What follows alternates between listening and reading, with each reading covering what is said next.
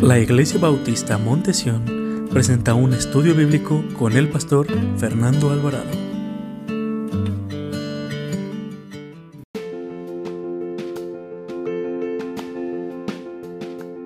Jesús está por encima de las circunstancias. Antes de comenzar con el- la predicación, hermanos, quiero ah, una historia que me encantó, hermanos, en el siglo pasado, en los años 60, cuando lastimosamente, gloria a Dios que ya este país que está quedando, tuve pocos ra- rasgos de eso, del racismo, de la segregación de los, de los ah, hombres y mujeres de color. Recuerdan que era un momento bien difícil para la nación en esos tiempos, en los 40, en los 50, en los 60 que si querían subir en un autobús, las personas de color tenían asignados sus asientos, ellos tenían que sentarse hasta atrás y los de piel blanca sentarse enfrente. Pero también sufrieron, no solamente los adultos sufrieron, sino también sufrieron mucho los niños y los jóvenes en las escuelas, que había escuelas para, para, para afroamericanos y para este, eh, personas de blancas. No sé si ustedes supieron eso, que antes aquí había separación. Una escuela era, pues si había una high school era de puros blancos y había una high school de puros, puros este, afroamericanos. Y en esa época, en los 60 eh, entró una ley de que ya no se iba a permitir eso. Y no iba a haber esa segregación, iba, al contrario, ya iban a todos a juntarse, tanto los de, eh, los de color con los blancos. Y usted sabe que cuando inició eso hubo mucho conflicto en Mississippi. Y, esta historia que yo le, cuento es aquí en Estados Unidos, en... Ah, se me olvidó la ciudad. ah, eh, ¿de, dónde, de, dónde, de dónde tenía su canal? ¿Dónde trabajaste en canal? ¿Cómo se llama la ciudad, hermanos? Nueva Orleans, gracias.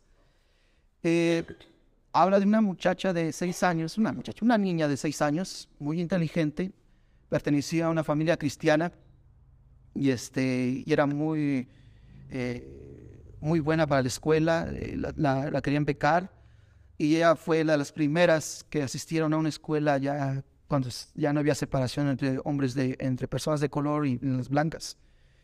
Y cuando ella llegó, su mamá la acompañaba. Fue bien duro para los padres mandar a su hija a, a a la escuela porque ellos deseaban lo mejor para su hija porque era una excelente estudiante.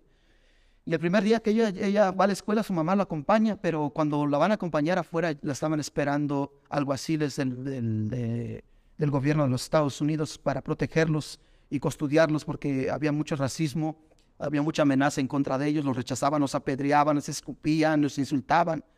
Y llegó la niña, se subieron al carro y los escoltaron patrullas de, de la ciudad de Nueva Orleans. Y llegaron a la escuela donde la niña iba a estudiar y ella se, bajó y vio las barricadas y vio que toda la gente estaba gritando, estaba con, eh, con mantas y letreros insultantes hacia el color de ella, hacia lo que ella, ah, raza que ella pertenecía. Y la niña se quedó espantada y su mamá la agarraba y entraron a la, escuela. Pero sus padres les, le inculcaron algo. La niña entraba y usted pues nunca, va, va muy bien a lo que vamos a escuchar ahorita. Eh, estaba escuchando todos los insultos que le iban a matar, que le iban a envenenar, que le iban a colgar, que no pertenecía a ellos, que esa escuela no, no tenía que estar a ella. Hoy incluso las mamás y los papás que tenían a sus hijos ahí no dejaban que los niños fueran a la escuela. ¿Cómo mi hija o mi hijo va a convivir con alguien de otro color o de otra raza? Y, y ponían insultos en las paredes. Y, este, eh, y pues la mamá se afligía. Cuando llegó, el primer día la tuvieron desde ahí, desde las 8 de la mañana hasta las 3 de la tarde y no le dieron clases porque nadie quería dar clases a la niña. Al segundo día llegó otra, una, una maestra que fue enviada por el gobierno para darle clases a ellas. ¿Y cuántos alumnos creen que estaban en la clase de ella? Solamente ella. Nadie quería entrar con ella. Era la única niña de color. Y ella, como era muy inteligente, e- estudiaba, su maestra le tomó aprecio. Y un día ella de escuchar tanto, porque ya no pudo ir su mamá, porque su papá se quedó desempleado por causa de que su hija estaba asistiendo a una escuela donde había blancos. Y ya no les, ya nos vendían cosas, víveres, si querían comprar leche, ya no se las vendían. O sea, le cerraron todas las puertas a esta familia. Pero ellos eran cristianos. Y un día la niña dice, ¿por qué la gente es así, mami? ¿Por qué la gente es así? Y entre la multitud había un coronel de las Fuerzas Armadas de Estados Unidos que era eh, psiquiatra. Y él estudiaba mucho la, la actitud de los niños, cómo enfrentaban, qué actitud enfrentaban los niños a las circunstancias que estaban viviendo. Y le llamó mucho la atención el caso de esta niña. y empezó a estudiar, empezó a ir a su casa de ella a preguntarle, a, porque ella la insultaban, le decían de cosas y, ella como si nada.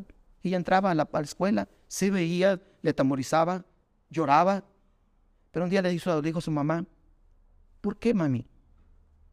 Si yo no les hago nada, ¿por qué me odian tanto? ¿Por qué me desprecian? ¿Y sabe qué le dijo su mamá, hermanos? No te fijes, hija. Tú eres una niña especial para Dios. Recuerda que Jesús también multitudes lo, lo insultaron, lo apedrearon, lo escupieron. ¿Y sabes qué hacía Jesús, hija? ¿Qué mami? Él oraba por ellos. Tú también ora por ellos.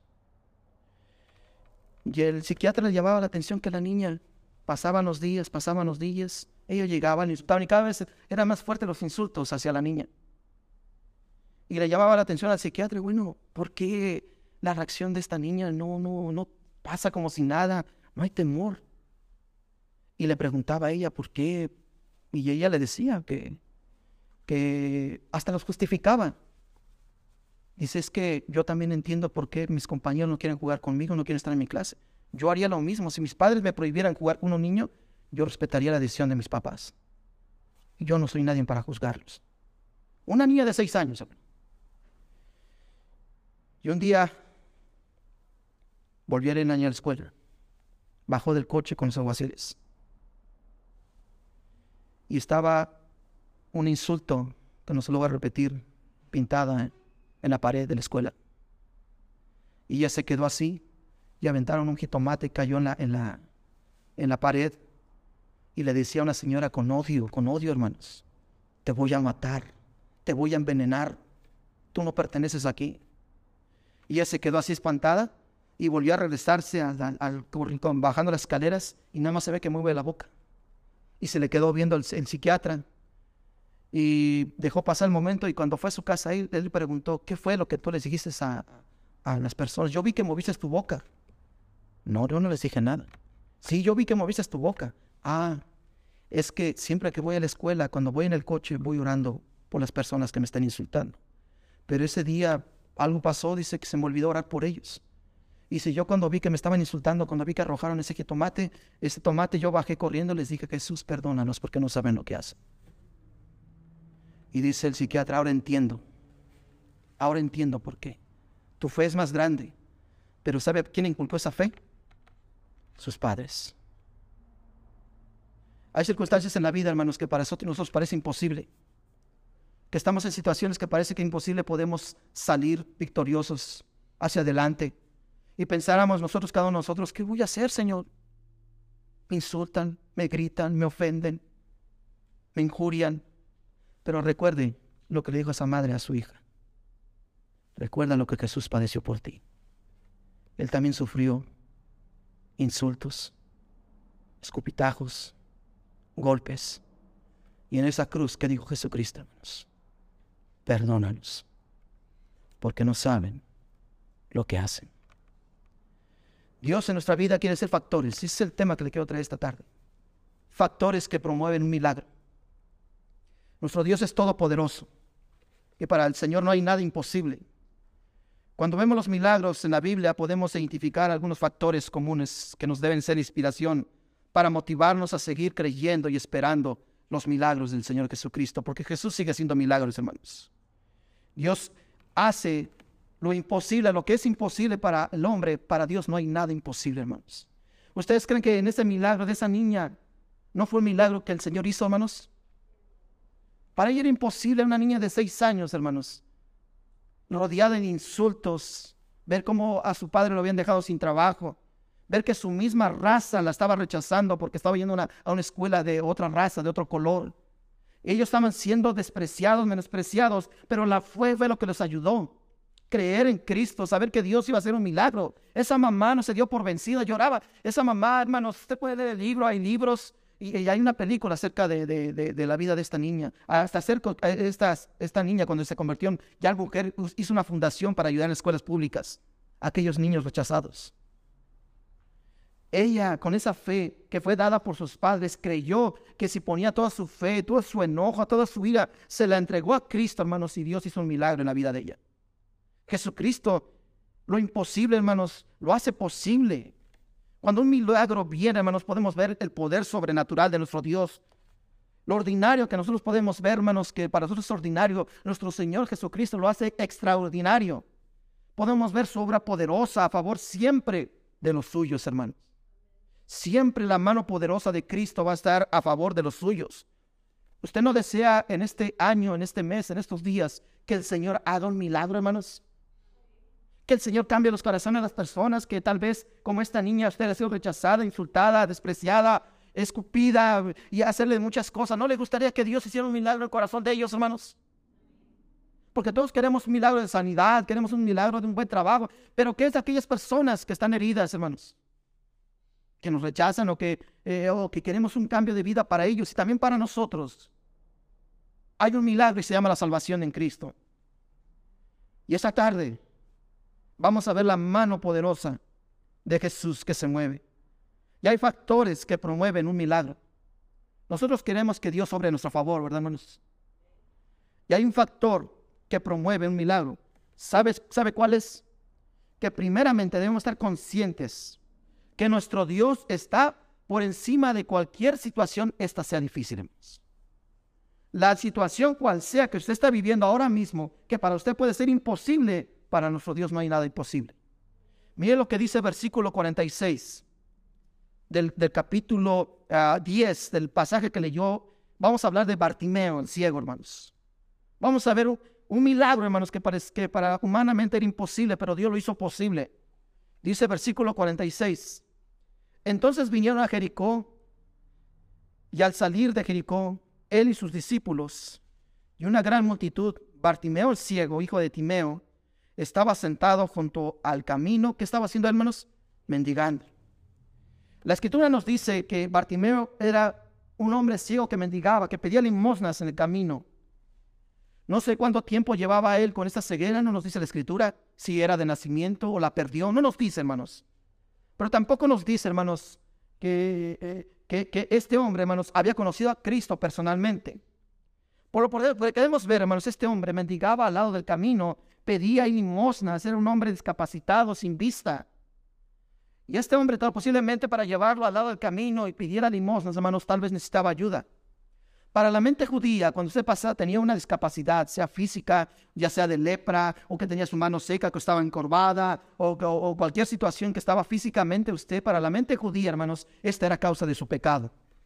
Recuerden aquel pasaje, pasaje también de hablando de un hombre ciego que le pregunta al Señor Jesucristo, ¿quién pecó, Señor? ¿Este o sus padres? ¿Sí recuerdan? Porque esa era la mente judía. Si te está pasando algo, es por un pecado que debes de haber cometido. Y ese es, hermanos, el corazón tan malo que tiene la humanidad, hermanos, que están pasando situaciones difíciles en las familias, en las personas, y en lugar del Señor, yo no entiendo. En lugar de convertirte en juez, mejor ve a Cristo, el Señor, yo no entiendo. Yo no puedo entender lo que está pasando esta familia o la situación que está viviendo esta persona. Pero yo no voy a ser juez, Señor. Tú eres el gran juez. Lo que esté sucediendo hace un milagro en la vida de ellos. Y muchas veces nosotros nos convertimos en jueces, hermanos. No sabemos nada de lo que está pasando alrededor de estas personas, y lo primero es que empezamos a criticar, a juzgar, a dar nuestra opinión, sin saber lo que realmente está pasando en la vida de las personas. Para la mente judía, hermanos, este hombre, Bartimeo, posiblemente su ceguera era causa de un pecado. Porque si este hombre tenía, estaba mendigando en la calle, hermanos, esto nos quiere decir que había perdido todo este hombre. Posiblemente ya no tenía su familia, a lo mejor le ayudaban personas que también mendigaban y lo llevaban y ahí se ponían todos a mendigar conjuntamente con él. Posiblemente este hombre lo había perdido todo. ¿Qué era el pensamiento de los judíos en esa época? Que esta discapacidad era el resultado de un pecado. Ese hombre vivía una gran pérdida, hermanos. Porque no solamente había perdido sus ojos. Imagínense, hermanos, cuando estás viviendo una situación difícil en tu vida física, o emocional o económicamente, no lo que quieres es a tus seres queridos, queridos más cercanos. Posiblemente Bartimeo, hermano, se sentía solo, abandonado, ciego y sin que nadie le pudiera dar un bocado para que él se, alimentara, un techo donde él, él quedara. Y Bartimeo lo había perdido no solamente la vista, había perdido todo, todo lo había perdido. Era una gran pérdida. Toda su vida, posiblemente, Bartimeo era ciego. La escritura, hay algo que nos añade, hermanos, y esto es muy lindo, hermanos, que dice que era hijo de un hombre llamado Timeo, y el nombre de este ciego era Bartimeo, hermanos, y esto es de mucha, mucha, mucho que nos va a abrir más el entendimiento de lo que está sucediendo en este pasaje bíblico, hermanos. Timeo, ¿sabe qué significa? Hijo. Es lo que significa Timeo. Perdón, Bart. Bart significa hijo en el, en el hebreo. Y Timeo significa persona honorable, también significa hombre perfecto o muy estimado. O sea, cuando le pusieron Bartimeo, hermanos, el, padre deseaba que su hijo fuera un hombre admirado, querido, reconocido, perfecto. Porque en ese tiempo, hermanos, cuando nacían los hijos, eh, eh, eh, se tenía mucho cuidado del nombre que se les ponían. Tenía mucho significado, porque esto iba a formar el carácter de la persona. ¿Qué, le dijo el ángel a, María y a José? ¿Qué nombre le tenían que poner al niño? Jesús. ¿Y cuál es el, significado del nombre Jesús? El Salvador. Tiene, tenía mucho significado cuando en ese tiempo nacían los hijos, hermanos, se les ponía principalmente a los varones, a los niños varones se les ponía un nombre. No, como los echamos a perder. Si tu nombre es horrible y pobre niño, le pones a feo Aristarco, Aristarco Junior. ¿Qué, ¿Qué culpa tiene el niño, no, hermanos? En ese tiempo no era así. En ese tiempo se pensaba, eh, yo quiero que mi hijo sea así, y quiero que lleve este nombre, porque eh, ellos querían formar un carácter, una vida para ellos. Y yo me, pongo a pensar, hermanos, que el, el, padre de Bartimeo, hermanos, le quiso poner así, Bartimeo, porque yo quiero que mi hijo sea una persona honorable, admirada, perfecta, muy estimado entre todos. Cuando su padre le puso este nombre a su hijo, hermanos, él nunca pensó que iba a terminar en las calles. Como una persona admirable, hermanos, está mendigando. Como una persona honorable, hermanos, lo ha perdido todo, es ciego. Como una persona, hermanos, muy estimada, hermanos, no tenía a nadie. Muchas veces, hermanos, a nosotros nos sucede lo mismo. Queremos lo mejor para los hijos y muchas veces no salen las cosas como usted quiere. Amén, ¿cierto no, hermanos? Usted desea lo mejor para sus hijos, para su vida, para su matrimonio, desea lo mejor y muchas veces las cosas no nos salen como nosotros queremos. El padre de Bartimeo deseaba que este hombre fuera admirado, fuera reconocido, muy estimado, una persona honorable. Y sin embargo vemos a Bartimeo mendigando al lado del camino. Ahí pidiendo limosna, sucio, ciego. Pobre Bartimeo, ¿verdad, hermanos? Haber perdido todo. No solamente la vista, lo había perdido totalmente todo. Imagínese Bartimeo, que significa hijo honorable, mendigando junto al camino. Hay ese camino de la vida, hermanos, que muchas veces esperamos cosas buenas y que nada resulta. Porque es donde estaba Bartimeo, ¿verdad, hermanos? Al lado del camino. Y Dios no nos quiere al lado del camino. Jesús dijo, yo soy el camino, nos quiere en el camino, hermanos. No nos quiere al lado. Él nos quiere en el camino. Porque Jesús es el camino, la verdad y la vida. Nadie viene al Padre sino es por medio de Jesucristo, hermanos. Jesucristo nos quiere en el camino. Que le sigamos a Él. No nos quiere al lado. Él nos quiere en el camino. Porque Él es el camino. Él es el Padre eterno, el Dios todopoderoso. Y Él quiere restaurar todas las cosas. Imagínate este hombre honorable, que, que su nombre significa hijo honorable, mendigando en las calles. Qué tristeza para los padres hermanos ver a sus hijos que desean lo mejor. ¿Y el resultado cuál es? ¿Cómo viven ellos? Pero quiero decirle algo esta tarde. Dios tiene el poder para restaurarlo todo. Bartimeo lo había perdido, no solamente había perdido su vista, lo había perdido totalmente todo. Pero Dios iba a hacer un milagro. Y había un factor que tenía que pasar para que se hiciera este milagro. Primeramente, hermanos, debemos saber, tener que estar conscientes que Dios está por encima de cualquier condición muy difícil o crítica que esté viviendo. El segundo eh, factor que nos va a ayudar para que Dios haga un milagro a nuestro favor, ¿sabe qué es? La fe. ¿La fe en, en qué, hermanos? En Dios. Mira lo que dice el versículo 47 y oyendo que era Jesús Nazareno, comenzó a dar voces y a decir, Jesús, hijo de David, ten misericordia de mí. Hermanos, qué precioso pasaje, hermanos. Bartimeo no conocía a Cristo, hermanos. Bartimeo no lo conocía físicamente porque era ciego, hermanos. Y dice la Biblia que cuando oyó, o sea que él no conocía, hermanos. Bartimeo no había visto los milagros de Cristo. Bartimeo no conocía eh, físicamente a Jesús. Bartimeo, hermanos, no vio todo lo que el Señor hacía, hermanos. Bartimeo no supo que aquel hombre que le fue, que escupió el lodo al Señor, y, le puso, el lodo en los ojos, hermanos, y la mandó a la fuente que se lavara y que recobró la vista. ¿Sí recuerdan de ese pasaje? Bartimeo no estaba ahí, hermanos, como lo estuvieron sus discípulos, como lo estuvieron los fariseos, los escribas, los herodianos, los sacerdotes, todas las personas que veían los milagros, hermanos. Aquí vemos a un hombre que lo había perdido totalmente todo, que vivía en la calle, que pedía limosna, hermanos, que no, no, tenía nada ni nada, que lo que lo podía dar, que fuera a ser una persona respetada, honorable, hermanos, que era ciego, hermanos. Dice la Biblia que oyó, que qué, hermanos, que Jesús, que Jesús estaba ahí ¿Qué es lo que dice el versículo 47 de la primera parte, no? Y oyendo que, ¿qué hermanos? ¿Que quién era? Jesús. ¿Y qué quiso? ¿Qué comenzó a hacer este hombre, hermanos? Cuando era Jesús Nazareno, comenzó a dar voces y a decir, ¿qué es lo que pidió este hombre, hermanos? Jesús, hijo de David, ten misericordia de mí. Imagínense qué golpe tan duro para aquellos hombres, hermanos, que, no reconocían a Cristo como su Mesías, como el Cristo, como el ungido de Dios, el Hijo de Dios. Ahí estaban los, fariseos, hermanos, que todos siempre estaban en la oposición en contra de Cristo. Ellos veían los milagros, hermanos, ¿cierto o no? Ellos veían los milagros, oían la predicación de Cristo, ¿cierto o no? Y dígame que si no era suficiente para que ellos creyeran que Jesús era el Mesías, era el Cristo, el Salvador del mundo.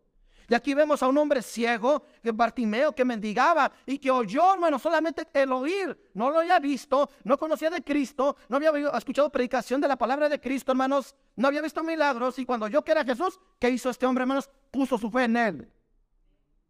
Porque oyó que era Jesús Nazareno. Y empezó a clamar a él. Empezó a clamar a él. Bartimeo, ¿sabe qué estaba reconociendo? Él es el Mesías. Él es, el gran camino que me va a llevar a la salvación eterna. Él es la verdad, Él es la vida. Mira, aquí están los fariseos, pasan y nadie me hace caso, como muchas veces cuando vamos a ganar almas, ¿cierto? No, hermano David, hermana Olga, que encontramos a personas que están malolientes, siempre oliendo alcohol, orina, hermanos. ¿Y saben qué nos han dicho ellos? Pasan y pasan cristianos de diferentes denominaciones y de todo, y nadie se acerca a nosotros. Qué dolor, hermanos. Y aquí Bartimeo, hermanos, tal vez pasaban los, los escribas y los fariseos, los sacerdotes, y tal vez le daban una limosna, pero no se preocupaban por él. Pero Bartimeo, hermanos, tuvo fe y le dio el título que se merecía el Señor. Cuando le dijo Bartimeo, dando voces, que lo llamó, ¿cómo lo llamó? Hijo de David. Esto decía, hermanos, que él estaba reconociendo que Jesús era el Mesías. Hermanos, ¿sabe cuál es la peor ceguera que podemos tener nosotros? Muchas veces, no la de los ojos naturales. Es la ceguera espiritual, hermanos. El no tener fe en Jesús. El no, reconocer a Cristo como que Él es el camino, Él es el camino, Él es la verdad y la vida. Bartimeo confió en Jesús y Él puso su confianza, hermanos. ¿Usted no ha sido decepcionado por un familiar, por un amigo? ¿Por un pastor? Porque el hombre, hermanos, lo va a decepcionar. Pero Cristo nunca lo va a decepcionar. Bartimeo puso su confianza en Jesús Nazareno, hermanos. Y lo decepcionó el Señor, hermanos. Él nunca lo decepcionó. La mayor ceguera, hermanos, que puede tener una persona y también los creyentes, ¿sabe qué es, hermanos? No reconocer a Cristo. Porque cuando vemos a Cristo, hermanos, ¿sabe qué estamos viendo? Nuestro pecado, hermanos. Soy pecador soy miserable. Tengo que estar donde estoy, pero necesito el camino, la verdad y la vida que es Cristo Jesús. ¿Sabe que la peor ceguera que uno puede tener, hermanos, es no ver nuestro pecado, hermanos? Y también no mirar a Cristo, que es la solución. Entonces, ¿qué factor necesito para que Dios me haga un milagro? que debemos estar conscientes que nuestro Dios está por encima de cualquier situación o condición, por esta muy difícil que sea. También número dos, para que Dios haga o promueva, haga un, milagro a mi favor, es que debo de poner mi fe en el Hijo de Dios. Y número tres, hermanos, y eso como nos cuesta a los cristianos, ser perseverantes. Debemos perseverar y clamar a Cristo Jesús. Mire lo que dice el versículo 47. Y oyendo que era Jesús Nazareno, comenzó a dar voces y a decir, Jesús, hijo de David, ten misericordia de mí. Mira, quiero que ponga atención en el 48. Y muchos le reprendían para que callase, pero él clavaba mucho más, hijo de David, ten misericordia de mí. Imagínense, este hombre, todo lo que se callara, hermanos. Mira, está Bartimeo, mira, no solamente tenemos que soportar sus gritos, sino su mal olor. Y mira, está gritando. Y le decía a la gente, la multitud, posiblemente también los discípulos, cállate. O le hacían consejos, ya, cálmate. Los molestas. ¿Y qué hacía Bartimeo, hermanos? Él clamaba más. Oh, hermanos, qué gran enseñanza nos da aquí Bartimeo, hermanos. Muchas veces nosotros, hermanos, cuando estamos orando, tenemos dos, tres años orando por algo, hermanos, y vemos que no hay resultados, hermanos, nos desanimamos. Ya, ¿para qué voy a la iglesia? ¿Para qué sigo leyendo la Biblia? ¿Para qué continúo? ¿O cuántas personas han acercado a ti para desanimarte, para infundirte? ¿Para qué sigues? Vas tanto a la iglesia y mira, nada cambia, sigue igual todo. Pero otra cosa que nos desanima, hermanos, y este es el talón de Aquiles de los cristianos y de las personas, ¿sabe cuáles? Personas afanadas. ¿Cómo nos afanamos a este mundo, hermanos? Nos afanamos a las cosas materiales, a las cosas que suceden aquí, cuando la Biblia nos dice que somos peregrinos, hermanos. Que tenemos, nos está esperando una mansión, no hecha por hombre, hermanos. Dice Cristo que era necesario que Él se fuera para preparar, ¿qué, hermanos? Lugar para que donde está Él, estaremos un día nosotros con Él, hermanos. Nosotros estamos aquí, hermanos, no debemos afanarnos con este mundo. No tenemos que estar angustiados ni vivir en ansiedad. La inconstancia, hermanos, ¿sabe qué dice un pastor, hermanos? que la inconstancia es pereza. Ay, ¿para qué sigo yendo a la iglesia si nada cambia? No hay amor en esa iglesia, no hay esto en los hermanos. Y esto desanima, hermanos. No es porque te desanimes, es que eres perezoso. No quieres hacer las cosas de Dios. No te quieres parar temprano a leer la Biblia. No quieres orar. Se te dice, hermanos, vamos a tener una reunión de varones. Y desde ahorita estás haciendo, yo no puedo.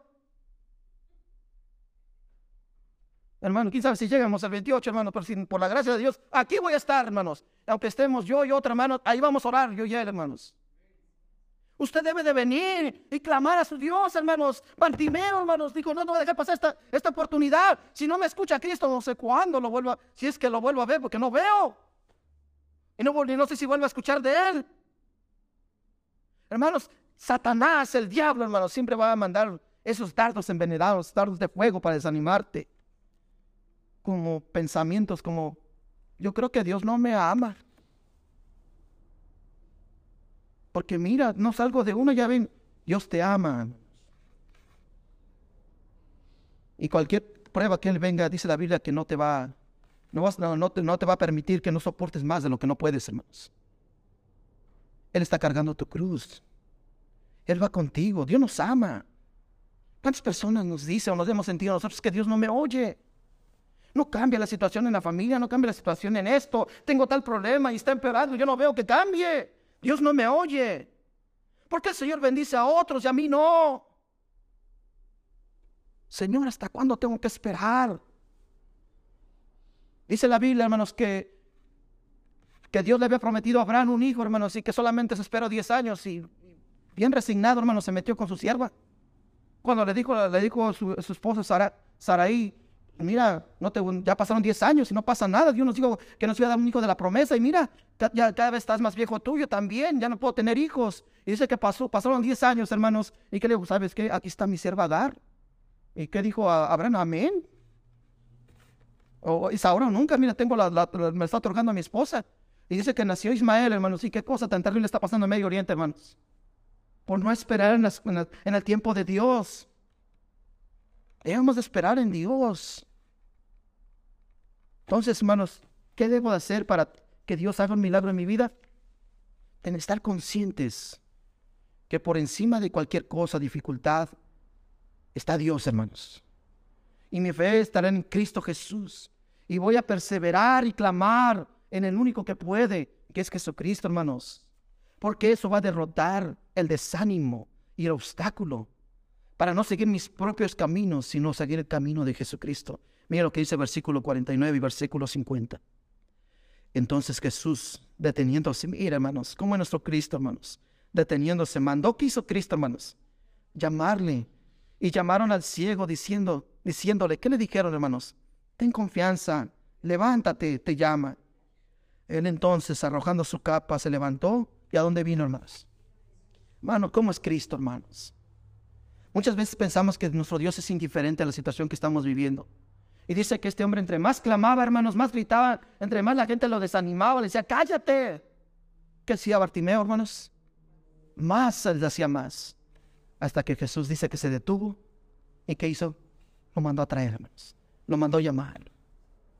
Bartimeo no veía nada, no escuchaba la voz de Cristo, pero él nunca renunció a su clamor, hermanos. Él pudo haber renunciado y, justificarse y decir, Señor, no me escucha, mira cuánta gente le sigue, hay una multitud tan grande, se escuchan muchas voces, ¿a poco Dios va a escuchar mi voz? Él no pudo escuchar. Imagínese, ¿no, ¿no cree que era una buena justificación para que Bartimeo se desanimara? Pero él tenía una necesidad, hermano, y él tenía que clamar y pelear. Todos se convirtieron en testigos, hermanos, del clamor de Bartimeo. Cuando el Señor le dijo, no renuncies a tu clamor, porque Jesús responderá a su tiempo y en su obra, hermanos. Confiemos en la palabra de Dios y hagamos lo que hizo Bartimeo. Cuando Jesús lo mandó a llamar, que le dijo, levántate, levántate. Aquí hay dos cosas, hermanos, que debemos hacer usted y yo, hermanos, si queremos que Dios mueva a favor un milagro para nuestra vida. Es levantarte.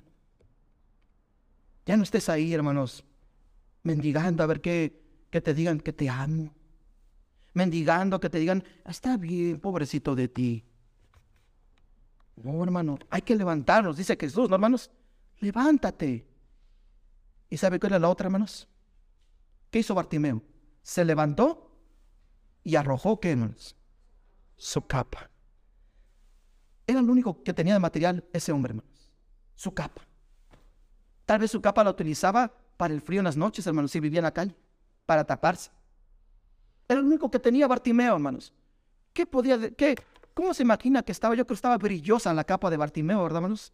Pero de mugre, de lo mugroso que estaba y mal olor, hermanos. Imagínense cómo olía ese, ese, ese trapo que traía Bartimeo, hermanos. ¿Cierto o no? Nuestras obras son como trapos de inmundicia, hermanos, delante de Cristo Jesús. Y debemos despojarnos de todo el pecado que nos asedia y que no nos deja avanzar. ¿No es lo que nos dice la carta a los hebreos, hermanos? Que debemos despojarnos de todo el pecado, ¿no, hermanos? Que nos asedia que nos continúa a seguir adelante, vaya conmigo a capítulo 12 de la carta a los hebreos. Pongan espacio ahí porque vamos a revisar, hermanos. Capítulo 12 de la carta a los hebreos. De los últimos libros de la Biblia, hermanos. Hebreos capítulo 12, versículo 1. Donde el título dice puesto los ojos en Jesús. Hebreos capítulo 12, versículo 1. Si usted está desanimado, despójese de todo aquello, de aquellos malos pensamientos, de aquellas amistades que en lugar de, ayudarle le están perjudicando, de aquellos vicios, aquellas cosas que le está costando despojarse. Miren lo que dice la Biblia, capítulo 12, en la carta a los Hebreos, versículo 1. ¿Están ahí? Dice, por tanto, nosotros también, teniendo en derredor nuestro tan grande nube de testigos, ¿qué, qué dice la Biblia? Despojémonos de qué? De todo peso y del pecado que nos asedia. ¿Y qué dice después? Y corramos. ¿Qué es lo que hizo Bartimeo? Fue hacia Jesús, hermanos, y corramos con paciencia la carrera que tenemos por delante. Mira lo que dice versículo 2, hermanos. Puesto los ojos en quién? En Jesús, el autor y consumador de la fe, el cual por, por el gozo puesto delante de él, sufrió la cruz, menosprecio, el aprobio, y se sentó, ¿a dónde, hermanos? Amén, hermanos. ¿No fue lo que hizo Bartimeo, hermanos? Su única cosa que tenía que para él era propiedad. ¿Qué hizo Bartimeo, hermanos? Se despojó. Tal vez esta tarde, hermanos, te tienes que despojar de tu orgullo, de tu soberbia, de tu pereza, de sentirte siempre lamentando, viviendo siempre en derrota. Y, el Señor te dice, levántate, yo te mando llamar. Pero nos tenemos que despojar de ese pecado que nos asedia. ¿Qué será pecado, hermanos? ¿Qué cuál pecado será que no nos deja avanzar? Caminar, correr la carrera que tenemos por delante. ¿Qué será lo que nos está quitando la mirada en nuestro Señor y Salvador Jesucristo, hermanos? ¿Qué será? ¿Por qué lo que hizo Bartimeo, hermanos? Se quitó de aquella cosa, de aquella capa. Imagínese esa capa de ese hombre que estaba mendigando, que lo protegía en la noche para el frío. Era la única propiedad de Bartimeo. Pero ¿qué hizo Bartimeo, hermanos? La arrojó. La arrojó, hermanos. Y esto nos enseña muchas cosas. Que si usted es cristiano, hermanos, ¿qué cosas hay en su vida pasada que la sigue viviendo hoy? ¿Qué es lo que usted nos ha despojado? ¿Será las cosas materiales? ¿Qué es lo que usted nos ha despojado, nos ha quitado, hermanos? Esa vida, esa vida que usted lleva. De lo que no hemos despojado, mis amados hermanos. Bartimeo, hermanos, se desechó, arrojó la vida pasada. Porque la vida pasada, hermanos, son inútiles, hermanos. ¿De qué nos sirve, hermanos, tener, seguir con esas vidas pasadas? Con esa amargura, con ese enojo, con esa hipocresía, con esa soberbia. ¿De qué nos sirve, mis amados hermanos? Si no nos deja avanzar. ¿Qué será lo que tienes en tu propiedad que no sueltas? Es que usted supiera, pastor, cómo sufrí, cómo me hizo esta persona sufrir. Y estás aquí con el dolor y no se lo entregas a Cristo, no te despojas de Él. Es que yo soy una nueva criatura, pero no te has despojado de ese dolor. No se lo has entregado a Dios para que el Señor restaure tu corazón, sane tu vida. Arroja todas aquellas cosas que para ti pueden ser de mucho valor, pero para nuestro Dios son cosas desperdiciadas porque es una vida pasada llena de pecado. Y el Señor te dice esta tarde y te llama, levántate. Nosotros debemos lo que hizo Martibeo, hermanos, arrojar nuestra capa y levantarnos, ir hacia donde está el Dios vivo y verdadero.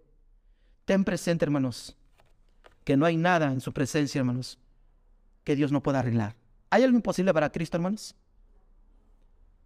Por eso, hermanos, tenemos que tener conscientes, tener eh, en nuestra mente presente, me debo acercar más a Dios. Él lo va a cambiar, Él lo va a transformar. Regresemos al capítulo 10 de Marcos. Capítulo 10, versículo 51 y versículo 52. Marcos capítulo 10, versículo 51, versículo 52. ¿Están ahí? Dice, respondiendo Jesús y le dijo, ¿qué quieres que te haga? Y el ciego le dijo, Maestro, que recobre la vista. Y Jesús le dijo, vete, tu fe te ha salvado. Y enseguida, ¿qué pasó con la vida de él, hermanos? Recobró la vista. Y no solamente recobró la vista, ¿qué hizo Bartimeo, hermanos? Seguía a Jesús. ¿En dónde? ¿Qué reconoció? ¿Quién era Jesús, hermanos? El camino. Él es la verdad y la vida. Bartimeo siempre toda su vida estaba al lado del camino, ¿verdad, hermanos? mendigando, viviendo pobremente, viviendo solamente lamentándose, mira cómo sufro, no tengo vista, nadie hace nada por mí. Y cuando yo que era Jesús, hermanos, dice la Biblia que se despojó, que le mandaron a llamar, que él clamó, se despojó de ese, de ese trapo sucio, hermanos, lo, que lo quitó, hermanos. Dice que se levantó y se fue hacia donde estaba Cristo, hermanos, y que dijo el Señor, ¿qué quieres que yo haga por ti? Bartimeo, no te he escuchado, no pienses que he ignorado tu, tu dolor, ¿qué es lo que quieres que yo haga por ti? ¿Y qué dice Bartimeo, hermanos? No somos como muchos los, ay señores, que mira Dios Todopoderoso, que, el Elector es el Padre, y nos queremos adornar en nuestras grandes oraciones, hermanos. Y el Señor dice, pues, son vanas estas oraciones. Bartimeo fue concreto, no, hermanos, fue directo. Quiero recobrar la vista, Señor. ¿Y qué dice, qué dice, el, qué dice Jesús, hermanos? ¿Qué fue lo que miró Jesús en él, hermanos? ¿Su ceguera? ¿Qué fue lo que miró Cristo, hermanos? La fe.